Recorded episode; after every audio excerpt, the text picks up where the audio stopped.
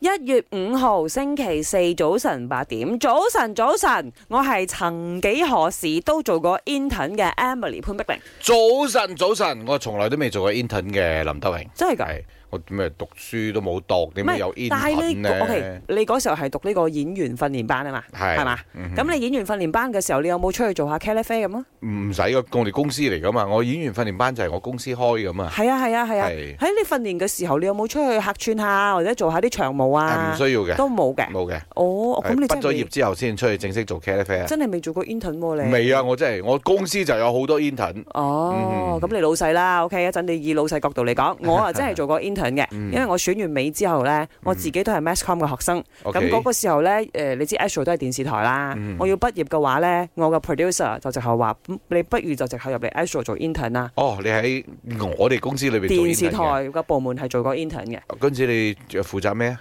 誒即係我都係主持人，但係我負責做埋幕後嘅嘢咯，嗯即係 assistant producer 諸如此類啦，係我我我覺得啦，而家 intern 咧，佢佢嘅呢一個誒、呃好處咧，就喺、我唔知啦，放我哋公司，因為我係製作公司嚟咁，好多時候 intern 入到嚟咧，佢真係覺得好精彩。誒點解我哋每一日都幾乎有開工？佢可能咧今日哦，你今日幫手做道具， OK，負責美術嗰方面；哈哈我聽日咧誒誒喺呢一個誒、呃、負責安排誒、呃、飲食。嚇。啊！後日咧，你負責幫我掌握田，所以佢覺得咧係好似打仗咁樣，日日都新鮮。因為我唔會當你係一個新人，啱，當然啦，你有個阿 head 咧，佢會話俾你聽你要做啲乜嘢，嚇嚇但係嚇好。玩嘅，佢哋覺得係啊，好梗係玩啦！你嘅生活由學生，你忽然間變得幾精彩。啊係，因為因為點解呢？呢個係 mass com 嗰啲啱啱嗰啲啱學生咧，但係有啲有啲部門咧，譬如我去學緊 account 嘅，咁佢做 intern 咧，可能就唔係咁精彩嘅嘢啦，都精彩嘅。可能翻到公司就係做 office 嘅嘢係咯，或者咁講，因為佢哋本來係讀緊書，書裏邊嘅資料噶嘛。但係你一出嚟咧，你面對嗯實踐嘅㗎啦係實戰經驗 喎。冇做錯啊！係啊，你做實習生有一個好處就係你做錯，人哋都仲有可能會原諒你。嗯咁點解今日我哋會討論呢題呢？就係有一則新聞，佢就話到一間公司啦，佢話：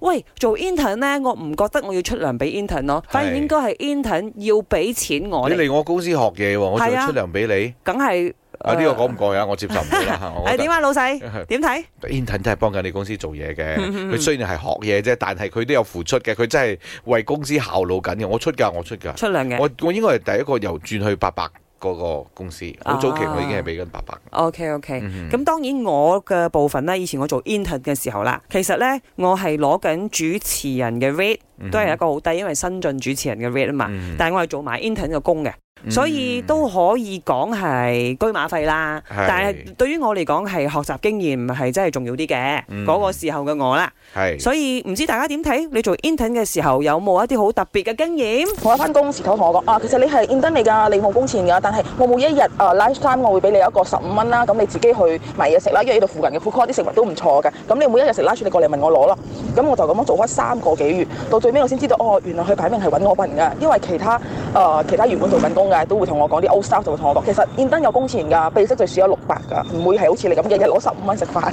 我以前 intern 咧係做舞台劇，所以係冇人工嘅，冇 intern 費，仲要幫埋做宣傳，因為我係跟住我嘅誒、呃、講師一齊 intern 嘅。我記得當時候咧係淨係包我哋食咯，住嗰啲全部冇咯，人工最基本都冇咯。誒、跟住我哋係做巡迴，做咗八場，日夜都喺度練，練到我嘅膝頭哥都跪腫埋啦。不過而家諗翻係覺得好珍貴嘅經驗咯，當時候係做到好猛震咯，好攰咯。